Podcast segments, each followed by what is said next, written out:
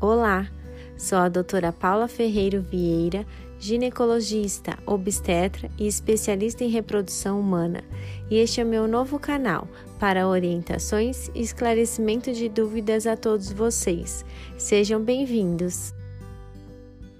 Hoje, o nosso assunto é um assunto super frequente na população feminina: a síndrome dos ovários policísticos. Vamos entender um pouquinho mais sobre o que é essa síndrome, quais são as causas, quais são os seus sintomas e qual é a sua consequência na fertilidade da mulher. Síndrome quer dizer um conjunto de sinais e sintomas. Então, o ovário policístico, ou a síndrome do ovário policístico, não consiste numa característica apenas, ela é um conjunto de sinais e sintomas. E quais são esses sinais e sintomas? Então, para o diagnóstico da síndrome do ovário policístico, o mais utilizado é a presença de pelo menos dois sinais ou sintomas dentre três mais importantes. Que quais seriam esses sinais ou sintomas? Então, o primeiro deles é irregularidade menstrual. A irregularidade menstrual do ovário policístico é uma irregularidade menstrual na qual o paciente tem ciclos menstruais mais longos. Nós chamamos também de uma anovulação crônica. Que o que quer dizer isso? A paciente tem ciclos em quais ela não ovula e, portanto,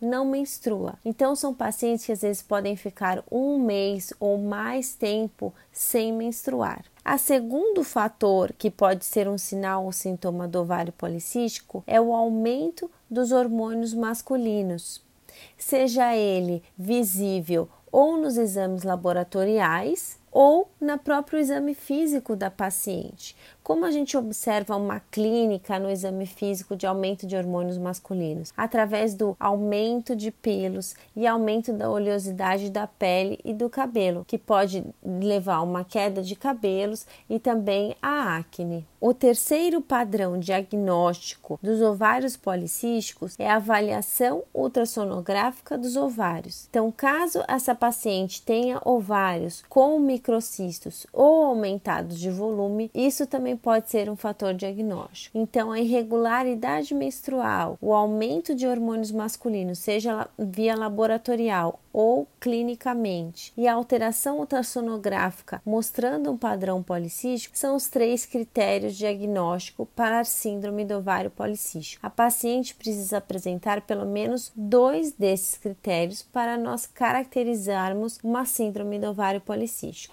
É muito importante eu ressaltar aqui que existem outras doenças endocrinológicas que também cursam com sinais e sintomas semelhantes a esses que eu acabei de descrever. Então, o diagnóstico do ovário policístico, ele inclui também a exclusão dessas outras doenças. Por isso que é muito importante uma avaliação criteriosa do ginecologista, que vai afastar outras doenças que causam essa alteração e fechar esse diagnóstico do ovário policístico. É importante também nós lembrarmos que nas adolescentes esse diagnóstico deve esperar um período mais longo, porque os primeiros ciclos menstruais são por si só irregulares.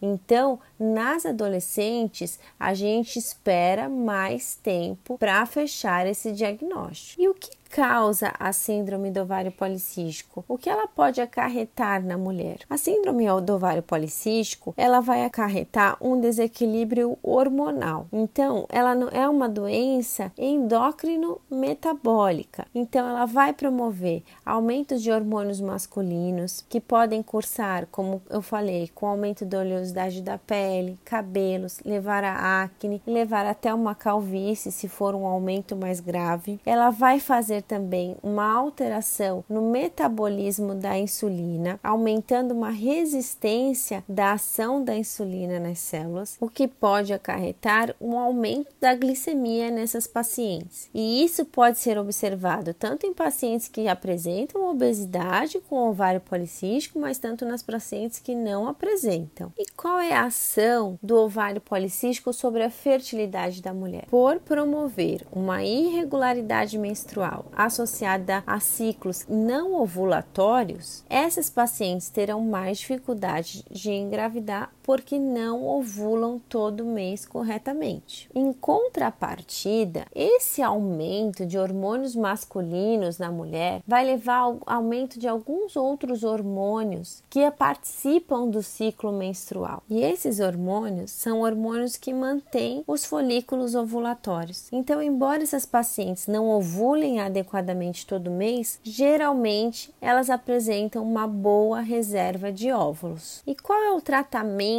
para a síndrome do ovário policístico? A primeira medida de tratamento para a síndrome do ovário policístico é mudança do estilo de vida com atividade física pelo menos três vezes por semana, uma dieta equilibrada, rica em verdura, legumes, frutas, fibras, carnes magras, controle de colesterol, triglicérides nessas pacientes e principalmente da glicemia. E, se necessário, podemos utilizar alguns medicamentos para o controle dessas alterações metabólicas e também anticoncepcionais que vão ajudar tanto no controle da ovulação como no controle dessas alterações. A síndrome do ovário policístico é, portanto, uma doença com fatores, sinais e sintomas muito extensos e a paciente deve ser avaliada dessa forma extensa e não apenas a gente olhar esse ovário